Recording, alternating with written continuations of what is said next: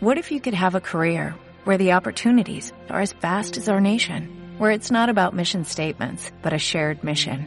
At U.S. Customs and Border Protection, we go beyond to protect more than borders, from ship to shore, air to ground, cities to local communities. CBP agents and officers are keeping people safe. Join U.S. Customs and Border Protection and go beyond for something far greater than yourself. Learn more at cbp.gov/careers.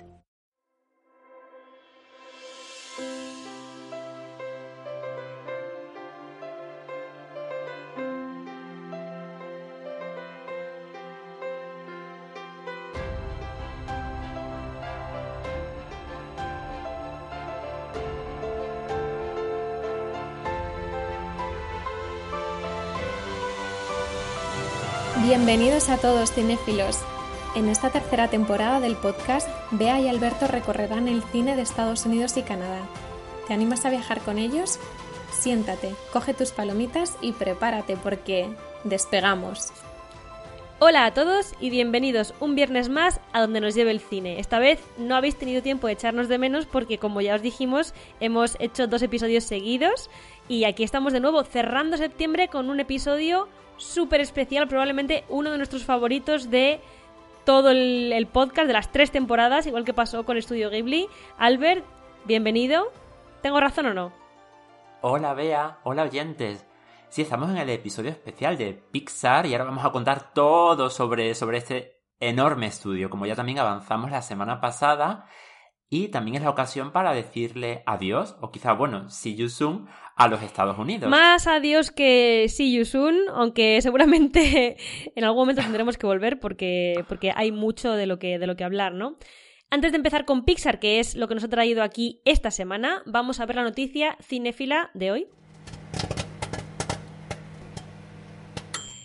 Y como todos sabéis, septiembre significa estrenos, fechas de lanzamiento y una planificación para los últimos tres meses del año que ni la mejor agenda es capaz de cuadrar. Se vienen muchísimas cosas para gusto de todos, diría yo, y aunque aún queda un mesecito para Halloween y nosotros ya tenemos preparado un especial muy chulo, mi noticia de esta semana va por esos derroteros.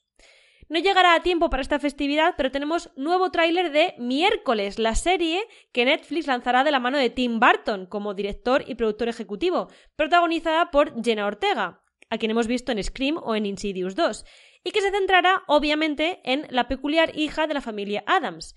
Además de este nuevo tráiler para abrir boca, tenemos por fin fecha de estreno también y será el miércoles 23 de noviembre. Albert, no podía ser de otra forma. ¿Cómo no? Qué ganas, yo tengo ganas de verla, la verdad, porque me recuerda mucho a, a los años 90, ¿no? Cuando salieron aquellas dos películas de, de, acción real de la familia Adams. Así es, todos hemos tenido en nuestra infancia, yo creo, a miércoles, si bien por la serie animada que había en, en televisión y también por el grupo Bomb Chip, que tenía una canción dedicada a esta, a este personaje. Eh, vamos a poder ver la serie en Netflix también, de la mano de Tim Burton, además, que a ti a mí nos encanta la veremos y la comentaremos si nos gusta en el podcast. Como ya os he dicho, el 23 de noviembre. Ahí lo tenéis apuntada. Vamos a meternos en materia porque la materia de hoy es tiene tela y vamos a hablar de Pixar, Albert, ¿y por qué de Pixar? Yo creo que en esta ocasión no hace falta ni explicar por qué. Es la gran industria ¿no? americana de, del cine de animación y nosotros, como muy fanáticos de este tipo de cine, como ya ha quedado claro para los que nos escuchan desde la primera temporada, hemos querido dedicarle un especial como se merece, porque aparte nosotros somos amantes del cine, del cine de animación y de las grandes obras que nos ha dejado este estudio. Así es, además tienen, a mí una cosa que me gusta mucho de ellos es que tienen, han, han ido superándose poco a poco, ¿no? Han ido mejorando, eso se ha hecho palpable y vamos a darles el homenaje que se merecen. Antes de empezar a contaros de forma muy resumida su historia, voy a recomendaros una película sobre esto mismo, sus comienzos y su historia, que se llama precisamente así, La historia de Pixar. Es del año 2007 y está disponible, por supuesto, en Disney Plus. Os lo recomiendo, es muy entretenido. Su origen, el origen de Pixar, se remonta a 1979, cuando George Lucas, sí, el de Star Wars, recluta a Ed Catmull y a Albie Smith del Instituto de Tecnología de Nueva York para dirigir la división de informática de Lucasfilm, un grupo encargado de desarrollar tecnología informática de última generación para aplicar a la industria cinematográfica, y juntos comenzaron a operar como The Graphics Group, así es como se llamaron. Durante los posteriores años, hasta el 86, años en los que ya se había incorporado algunos de los directores más famosos, por ejemplo John Lasseter, la compañía empezó a realizar producciones de secuencias cinematográficas de efectos especiales y también algunos trabajos de animación.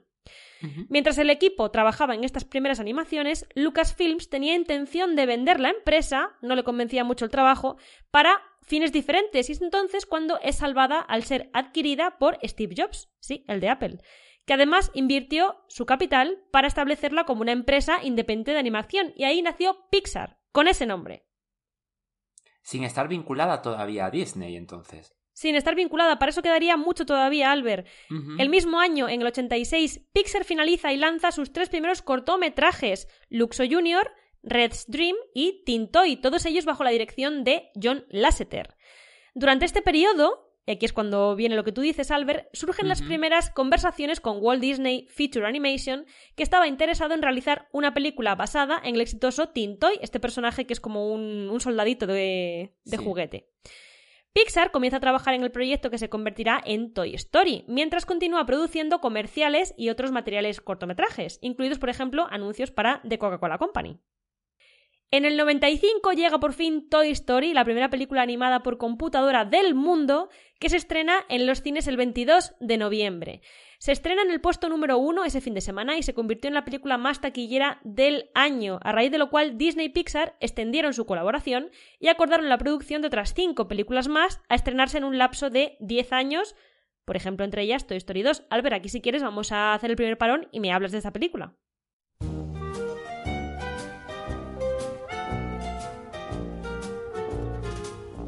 Y me decía yo a mí mismo, si hubiese sucedido en el día de hoy, no hubiese sido en un, periodo de 10 años, hubiese sido en un año probablemente, ¿no? Porque ya hacen todo como, como churros. Está muy avanzado. Eh, sí, Toy Story, a ver, no hay mucho que añadir porque yo creo que cualquier oyente que no que está ahora mismo, ¿no? Eh, enganchado al episodio ha visto alguna de las películas. Seguro, estoy segurísimo. Todo el mundo. Y comenzó, como tú dices, en ese año 95, lo que, se, lo, que se convertiría en una franquicia que todavía continúa a día de hoy. Se basa en el concepto antropomórfico de que todos los juguetes con, los que hemos disfrutado, ¿no? Cualquier, cualquier niño, cualquiera de nosotros cuando éramos pequeños, desconocidos para los humanos, están vivos en secreto y las películas se centran en un grupo de varios juguetes que pertenecen a un mismo niño, entre ellos el Sheriff Woody, el más conocido, al que pone voz en la versión original Tom Hanks, junto a una figura de acción espacial moderna, que es el famosísimo Buzz Lightyear, al que pone en voz inicialmente Tim Allen y más recientemente Chris Evans en la última versión, ¿no? De el spin-off. En cada película se embarcan en una aventura diferente y sí, la primera fue en el año 95, cuatro años después siguió la segunda, en el año 2010, una década más tarde, llegó la tercera que se convirtió en la gran revelación, ¿no? Como el, la película más madura de toda la saga. ¡Qué llorera! Buenísima y ha continuado con una cuarta película casi inesperada porque se daba ya como una esa trilogía por acabada en el año 2019 y la franquicia continuó nada eh, hace unos meses con el spin-off de Buzz Lightyear del que aquí también ya hemos hablado en un par de reseñas hace unas semanas. ¿Quién no ha deseado eh, o quién no ha soñado, ¿no? Con darse la vuelta de repente, volver a su cuarto corriendo y ver a esos juguetes cobrar vida. Yo creo que sí, que todos hemos disfrutado de estas películas, incluso después de la tercera, cuando ya muchos de muchos fans decían, ay, no quiero que estropeen las cosas con la cuarta. He de decir que el cuarto título, el final, la despedida, lo mereció. Continuamos con Pixar, como hemos dicho, en el 95 llega Toy Story, en el 98 llega Bichos, en el 99 llega Toy Story 2 y la producción de esta última película deterioró la relación sostenida por ambos estudios, Disney y Pixar, ya que Pixar defendía que hacía mucho más trabajo del que se ocupaba Disney y las ganancias no eran equitativas al trabajo de cada uno. En el año 2001, Catmull asumió la presidencia del estudio y en noviembre del mismo año se estrenó Monsters S.A., Monsters Inc., su producción requirió varios avances tecnológicos inéditos para el estudio con el fin de aumentar la sensación de realismo en los personajes, Albert. Y así es perfectamente tal cual lo has descrito y Monstruos S.A. se convierte también en otra franquicia porque la siguen una secuela directa bueno, dos secuelas, una secuela directa y luego una serie, ¿no? Disponible actualmente en Disney Plus, mucho más reciente, de hace un añito.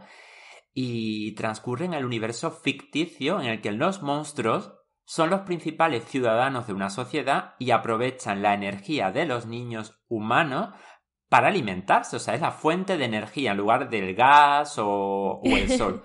Son los niños. Primero los gritos, finalmente las risas. La empresa es conocida como Monsters Inc., que le da nombre a la película.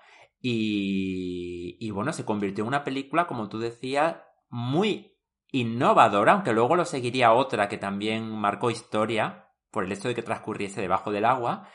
Y se convirtió de nuevo en un absoluto éxito. En concreto, fue la segunda película de animación más taquillera de todos los tiempos, por detrás del Rey León del año 94 de Disney, que lo era hasta aquel momento. Y ese año estuvo nominada al Oscar a Mejor Película, sin embargo no lo ganó porque fue el año de Shrek, que también sería otra franquicia paralela del estudio DreamWorks, que en ese año, casi dándole la vuelta a la tortilla, pues dejó a Disney en un segundo plano, en este caso a Pixar. Y continuamos. En mayo de 2003, Pixar estrenó su quinta película, a recordar. Había, había tenido un acuerdo con, con Disney de estrenar cinco más en diez años. Estamos en la quinta película, Buscando a Nemo, que representó otro éxito en taquilla y crítica, además de ser su primera producción en recibir el Oscar como mejor película de animación, entre otras nominaciones recibidas, Albert. Sí, y tengo que decir yo ya aquí ya dado mi opinión que esta ha sido mi película de Pixar favorita durante muchos, muchos años, Buscando a Nemo. También tuvo una secuela, aunque nos avancemos, pero para relacionarla, que llegaría en el año 2013, Buscando a Dory, porque claro, esta película tenía un personaje que era el más carismático de la película, que era Dory, con esa memoria a corto plazo, que años después finalmente se mereció una secuela menos divertida, pero bueno, igual necesaria, ¿no? Para, quizá para explorar más y desarrollar su personaje. Sí.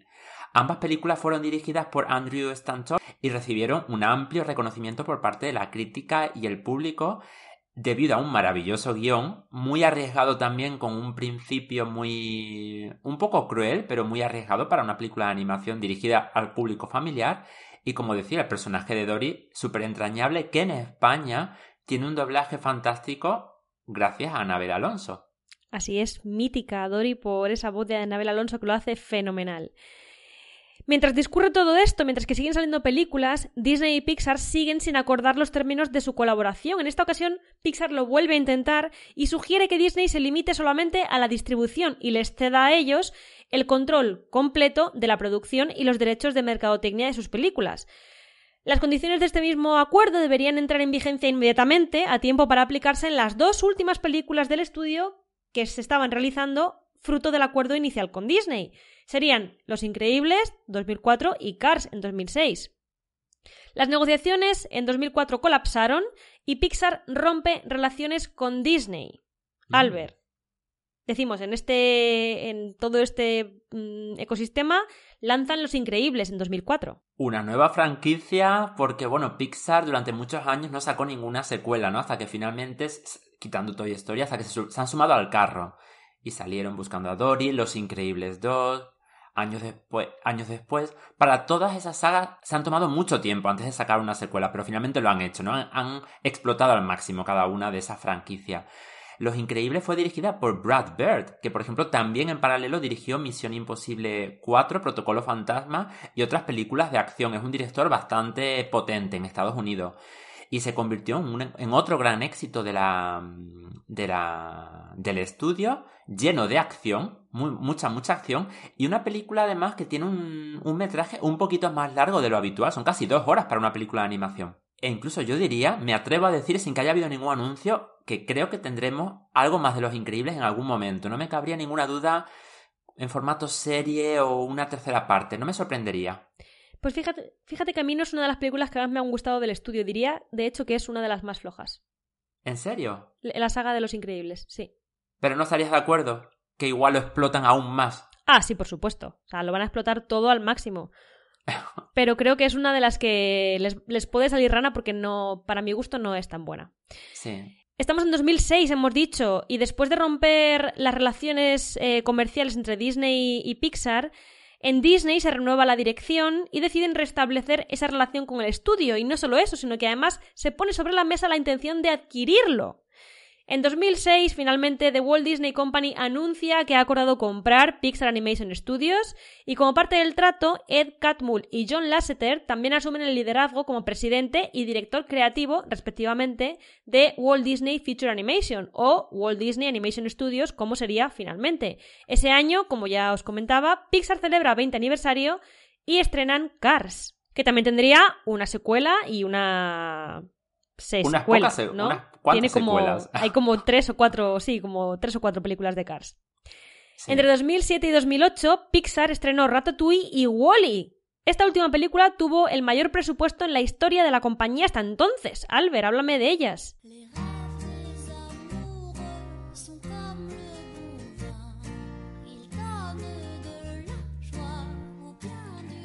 Ratatouille de Wally te cuento todo y os cuento todo lo que queráis, porque son de las películas más fantásticas de este estudio sin ninguna duda. Ratatouille, por un lado, fue la octava película producida por Pixar y también la dirigió Brad Bird, al igual que Los Increíbles. El título hace referencia al plato francés Ratatouille que se, que se sirve al final, en la última escena de la película, al crítico que visita el restaurante.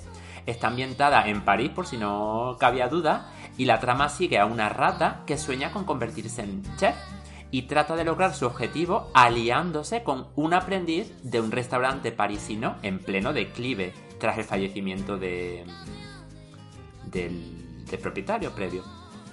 Lo más llamativo de la peli es la magia culinaria y la fantástica y romántica recreación de París, muy bonita, muy bien diseñada. Para ello, obviamente hubo mucho trabajo detrás. El equipo consultó con chefs de Francia y Estados Unidos con el objetivo de conseguir el máximo realismo de los platos, de la comida, de los restaurantes parisinos. Además, el maestro compositor Michael Giacchino compuso la, banda sonora inspirándose en la música francesa y de París. Aquí digamos que Brad Bird sí que lo hizo bien. Después de Los Increíbles creó Ratatouille que fue maravillosa. Y háblame de Wally, este magnífico robot. Wally, noveno largometraje de Pixar, en este caso dirigido y coescrito por Andrew Stanton, sigue a un robot solitario en una tierra futura que se ha quedado inhabitable y desierta en el año 2805 debido al cambio climático ¿no? y a, a que la humanidad se la ha cargado prácticamente y este Wally, este robot, tiene que limpiar la basura que queda. Es su labor diaria. Pero un día recibe la visita de una robot llamada Eve, de la que se enamora y a la que va a perseguir por toda la galaxia en una aventura muy bonita, muy romántica. Lo curioso de esa película, además de, bueno, de, de, de, esta puesta en situación, ¿no? Cambio climático, futuro, humanidad, catástrofe, es que como película, comparada con todas las otras que el estudio ya había sacado, tiene muy, muy poquito diálogo, en concreto ninguno en la primera media hora, es como cine mudo, muy bonito. Muchos de los personajes no tienen voz, sino que se comunican con el lenguaje corporal y sonidos robóticos. La película, como digo, incorpora muchos temas de actualidad como el consumismo, la corporatocracia, la nostalgia, la gestión de los residuos, el impacto y las preocupaciones medioambientales, la obesidad y el sedentarismo, y como decía, el riesgo catastrófico global como tema principal del film. Así es, sin duda diría que sí, esta es una de las mejores películas de Pixar. En realidad las dos, Ratatouille y Wally, son dos películas como dos casas de grandes. Y hablando de casas, en 2009 llegaría Up, que se convertiría en el primer largometraje de animación que abre el Festival de Cine de Cannes. Albert, ahí es poco. Up, también estamos ante una de, de las joyas del estudio. Tuvieron ahí una muy buena racha antes de que luego se avecinado una especie como de declive, ¿no? Comparado con, los trabajos anteriores. Y sí, salió en el 2009 dirigida por Pete Docter, co-dirigida por Bob Peterson, en su debut como director y producida por Jonas Rivera. La película se centra en el anciano viudo Carl y el explorador Russell, que emprenden un viaje a Sudamérica para cumplir una promesa que Carl hizo a su difunta esposa. En el camino conocen a un perro parlante llamado Duck y se encuentran con un pájaro gigante llamado Kevin que está siendo cazado por un explorador furtivo. Para esta ambientación de Sudamérica, Doctor y otros 11 artistas de Pixar pasaron varios días en Venezuela inspirándose e impregnándose de la cultura latinoamericana. Además fue la primera peli del estudio que se estrenó en el formato 3D que en torno a esta época se puso de moda, como todos sabemos, con Avatar, con Alicia en el País de las Maravillas, dirigida por Tim Burton, y también, en este caso, Pixar se sumó al carro, ¿no? Para probar ese nuevo formato. Muy interesante, Albert. También es destacable que en el año 2009 Lasseter, Bird, Doctor, Stanton y Unrich, los principales directores del estudio, recibieron de manos de George Lucas el León de Oro especial a toda una carrera en el Festival Internacional de Cine de Venecia por todos estos largometrajes que estamos hablando, además de hmm. todos los cortos que hicieron inicialmente y luego que fueron acompañando a cada película, porque cada película de Pixar tiene un corto especial que va antes, siempre. en el cine. En abril de 2010, el estudio fundó Pixar Canadá, una subsidiaria con sede en Vancouver y encargada de producir más cortometrajes acerca de algunos personajes de Pixar. También ese año se estrena al ver, como tú comentabas, Toy Story 3. Entre 2011 y 2013, Pixar estrenó Car 2, Monsters University, esa segunda película de Monsters S.A., y Brave.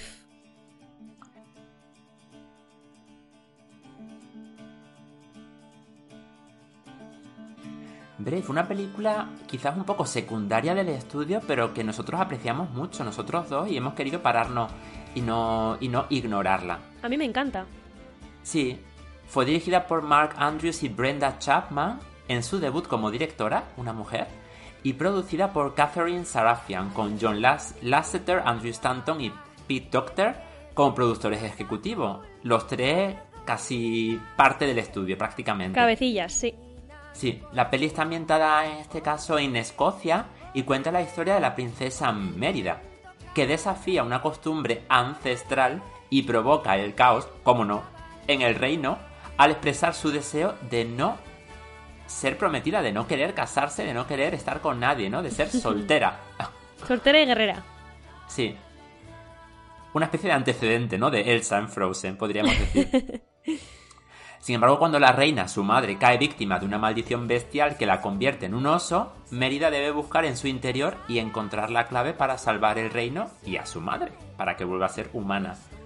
Mérida es la primera princesa Disney creada por Pixar, la primera princesa Pixar, y está dedicada al propio presidente del estudio y al cofundador y consejero delegado de Apple, como tú decías, Steve Jobs, que murió justo antes del estreno de, Brave.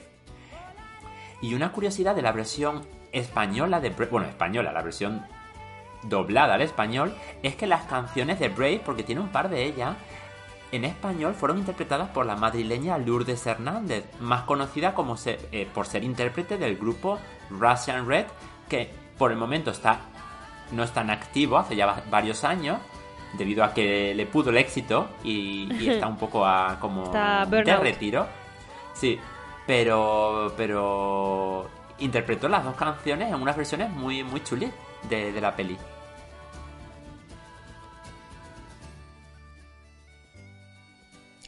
Magnífico Russian Red, ojalá vuelvan pronto.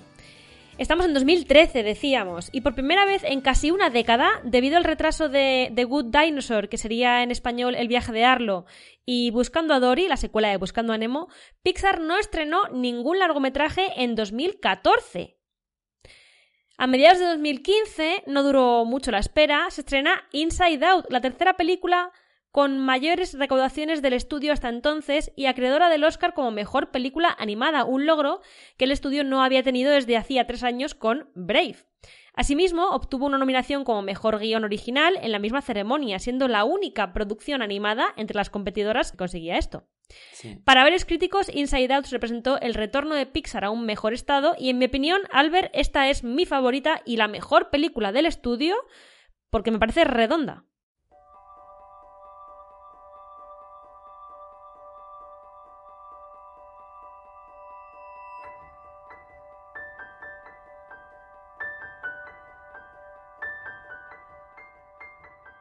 Sí, es muy redonda y en efecto hubo como una especie de desliz también previo, es normal, ¿no? Siempre ha tenido el listón muy alto, pero con Inside Out regresa, ¿no? A, esa, a ese guion fantástico, profundo, maduro y en este caso incluso no tan dirigida al público infantil o familiar, porque tiene mucha profundidad y varios temas un poco abstractos, sobre todo para, para, comprender, sobre todo si nos ponemos en la piel de los niños. Sí, para mi gusto no es nada para niños. No. Bueno, vamos a explicar, igual hay oyentes que no saben de qué va.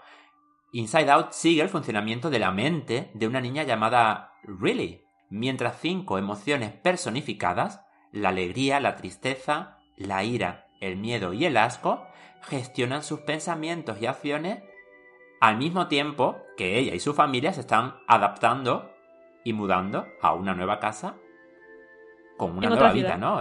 Con un nuevo colegio y todo.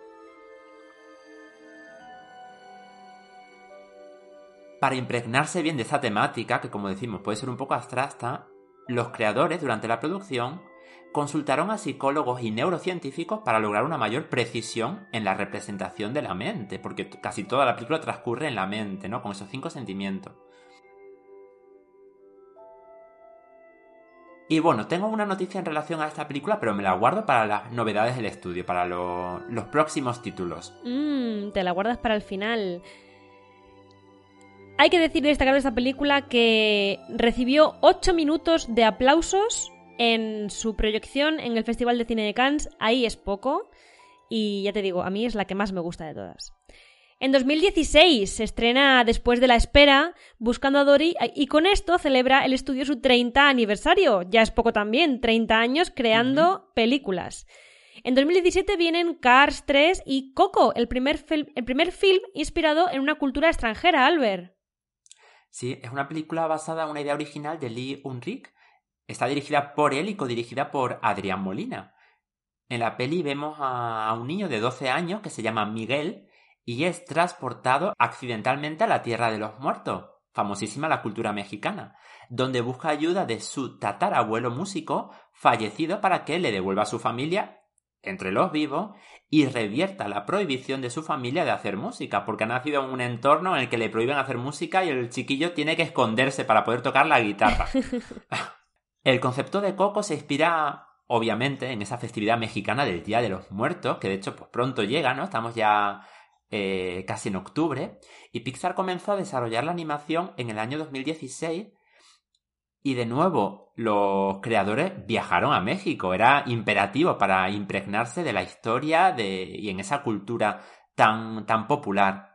De nuevo, el compositor Michael Giacchino compuso la banda sonora, también un, un director eh, casi siempre pegado ¿no? y, vinculado al estudio. Así es. Muy habitual.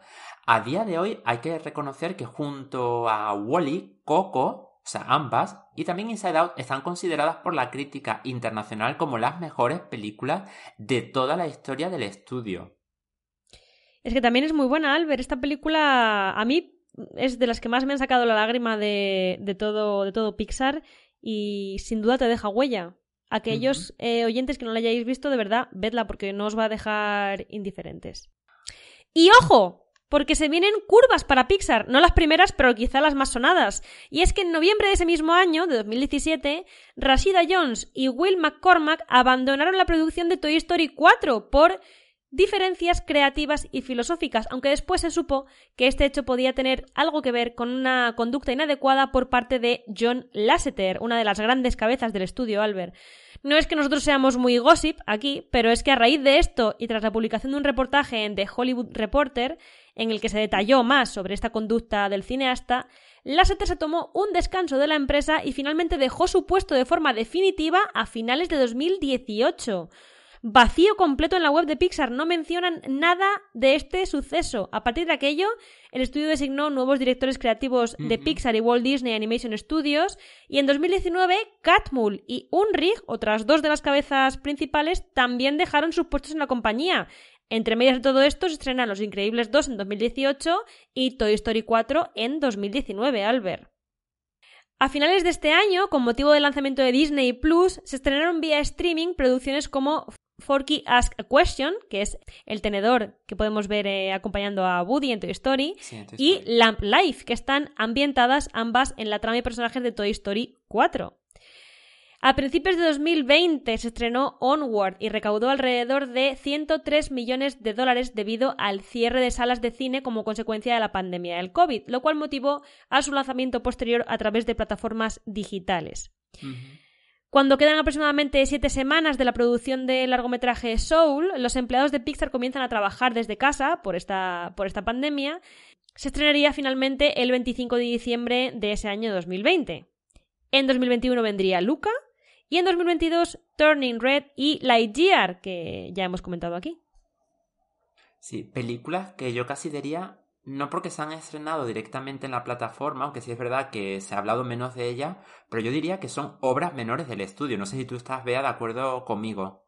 Estoy de acuerdo y precisamente es algo que quería debatir contigo. ¿Habrá hecho. ¿Habrá sido esto consecuencia de la salida de Lasseter y de el resto de directores que se fueron en 2019? Puede ser. También Disney tuvo un momento, ¿no? En los años 90, cuando sacaron Aladdin y luego La Sirenita y luego El Rey León. Tuvieron ahí como un pic de cine que Pixar lo tuvo cuando sacó eh, Ratatouille y Wally y todas estas, ¿no? De seguido, Up.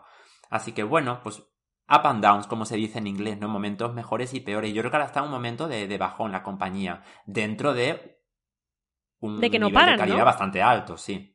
Y de que no paran. Albert, van a, tra- van a traer más estrenos próximamente. Cuéntame cuáles tienes por ahí. Sí, pues es que recientemente, hace, no hace ni un mes, ha habido el, el evento que se llama G23, que es como el día de Disney, y ahí se han anunciado todos los próximos estrenos de la compañía durante varios días. Un día estaba centrado en Disney Pixar, otro día estaba centrado en todo el universo Star Wars y Marvel. Y claro, aquí lo que nos trae es todo lo relacionado con Pixar. ¿Qué se ha comentado? El próximo estreno será Elemental, previsto en verano del 2023, o sea, falta como medio añito. La sinopsis oficial es que en una ciudad en la que conviven el fuego, el agua, la tierra y el aire, los cuatro elementos, una joven llena de fuego y un tipo que, que fluye descubrirán lo mucho que tienen en común. La estética del cartel y la de la primera imagen oficial recuerdan a priori bastante al diseño de animación de Inside Out, pero de momento no tenemos tráiler, solo la sinopsis y el cartel. Habrá que ver, habrá que ver si se parece solamente o es que tienen algo que ver una con la otra. Sí. Otra de las principales sorpresas anunciadas en este evento D23 ha sido la secuela oficial de Inside Out, que era totalmente inesperada. Sí, porque tampoco dejaba mucha, mucho lugar a secuela, ¿verdad? Esta película no. O por lo menos no me lo parecía a mí. No, pero bueno, todo se puede explotar, eso está claro. Estamos bastante habituados últimamente a esto.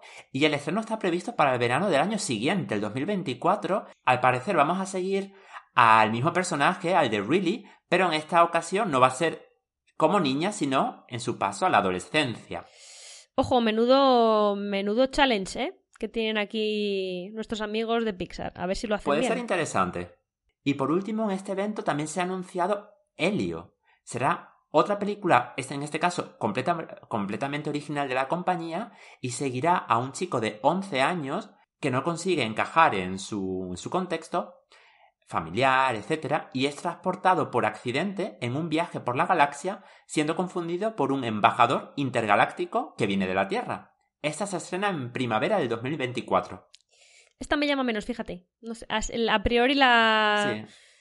la premisa no me, no me convence tanto como la de las otras dos. Evidentemente Inside Out me tengo muchas ganas, eh, aunque me da un poco de miedo también. Pero bueno, ya veremos, ya veremos. Desde luego Pixar nunca dejará de sorprendernos, Albert, y es por eso que se ha convertido igual en el estudio de referencia, ¿no? De, de la animación, con todos los premios que ha debido de ganar. Muchísimo. Los largometrajes que han sido producidos y creados por Pixar han ganado muchísimos premios, casi todos han- se han llevado alguno, aunque sea una nominación. Sí. En concreto, ya tienen una galería, digamos, de 18 Oscar de la Academia, 10 Globos de Oro y 11 Grammys, porque también muchas de las bandas sonoras han sido nominadas como mejor eh, música de película. Para cerrar Sí. Pixar tengo cuatro curiosidades que quiero compartir contigo, Albert, a ver si las sabías o no. Cuenta, cuéntanos. La primera es de Toy Story. En un principio, el gran amor de Woody iba a ser Barbie. Sin embargo, Mattel se negó a que su muñeca fuese asociada a la película porque creían que sería un fracaso. La industria no tuvo, no perdió oportunidad de resarcirse después e introdujo a su muñeca y también al Ken en Toy Story 2 unos años más tarde. Me acuerdo de esa escena, pero no sabía que era a razón de, de la compañía, ¿no? Que se negó a aparecer en la primera parte. La pastorcilla le quitó el puesto a Barbie después de que ésta se negase a aparecer en la película. Aún así luego lo explotaron, ¿eh? Porque luego vuelven a aparecer en las siguientes secuelas. Sí, sí, sí. Luego se resarcieron, pero bien. Tengo una curiosidad para ti que creo que te vas a caer de patas para atrás. La inspiración llega de muchas partes y en este caso el origen de Bichos, una película que parece que pasó muy desapercibida, fue basado en Los siete samuráis del director Akira Kurosawa, el cual también trajimos aquí la pasada temporada 2 del podcast. Esta película relataba la historia de una aldea que es amenazada y exigen alimento para no ser atacados, lo que los orilla a emprender la búsqueda de samuráis que los protejan y defiendan su honor, como hacía la hormiga buscando a todos aquellos bichos para ayudarles a, a combatir con los altamontes, ¿no? ¿Quién lo diría, eh? Que es una, una libre interpretación de una obra de Kurosawa. en todas partes aquí de Kurosawa, incluso aquí en Pixar. La premisa de Wally nos trajo, nos atrajo por lo aterrador e incierto que podía ser el futuro, Albert, como tú comentabas, y como la esperanza llega de donde menos lo esperas. Para crear la voz de Wally, esa voz que habla muy poquito pero que está ahí, debemos agradecer a Ben Burt, el encargado de dar voz a R2D2, R2D2 de Star Wars, Albert. También sin duda un guiño probablemente a George Lucas, ¿no? Seguro. Y entre otras grandes curiosidades se encuentra que Pets at Home, una cadena británica de mascotas, afirmó que después del estreno de Ratatouille, las ventas de ratones de su empresa incrementaron un 50%. La gente compró ratones para tenerlos como animal de compañía. De la necesidad de que a uno no le gusta cocinar, pues eh, la gente supongo que diría, a ver si traigo un ratoncillo aquí y también le da la inspiración y se pone a hacerme la cena y así me, me libro de hacerla yo mismo. Desde luego, la gente no dejará de sorprendernos tampoco, Albert, igual que Pixar. Vamos a dejarlo aquí, ya que hemos hablado bastante de, de Pixar y hemos dicho un montón. Vamos a meternos con otras dos recomendaciones extras, esta vez no de Pixar, pero muy, muy interesantes. Yo la que traigo, o sea, pero nada, nada que ver y lo he hecho a propósito, rompiendo un poco la animación y el paradigma de, de este estudio. Traigo una película de terror y ciencia ficción, es Nope, y así se llama la nueva del, del, creador. Bueno, en este caso está escrita, dirigida y coproducida por él, Jordan Peele. Yo me declaro muy fan de él, muy, muy, muy, muy fan. Creo que de momento no había hablado nada de él. En este caso, su nuevo trabajo es una película, como decía, de terror, ciencia ficción, pero tiene aires de western. Es una película estadounidense. Nos, nos quedamos en este continente. Este director, por si no lo conocéis, ha realizado ya dos largometrajes que se convirtieron inmediatamente en cine de culto. Lo fueron Get Out en el año 2017 y As, dos años después, justo antes de la llegada de la pandemia. Se convirtieron en clásicos modernos de terror, caracterizados por guiones muy originales y además, además por estar protagonizados por actores y actrices de color, que cargan todo el peso de la película y no quedan relegados a papeles secundarios como casi siempre ha hecho la industria americana.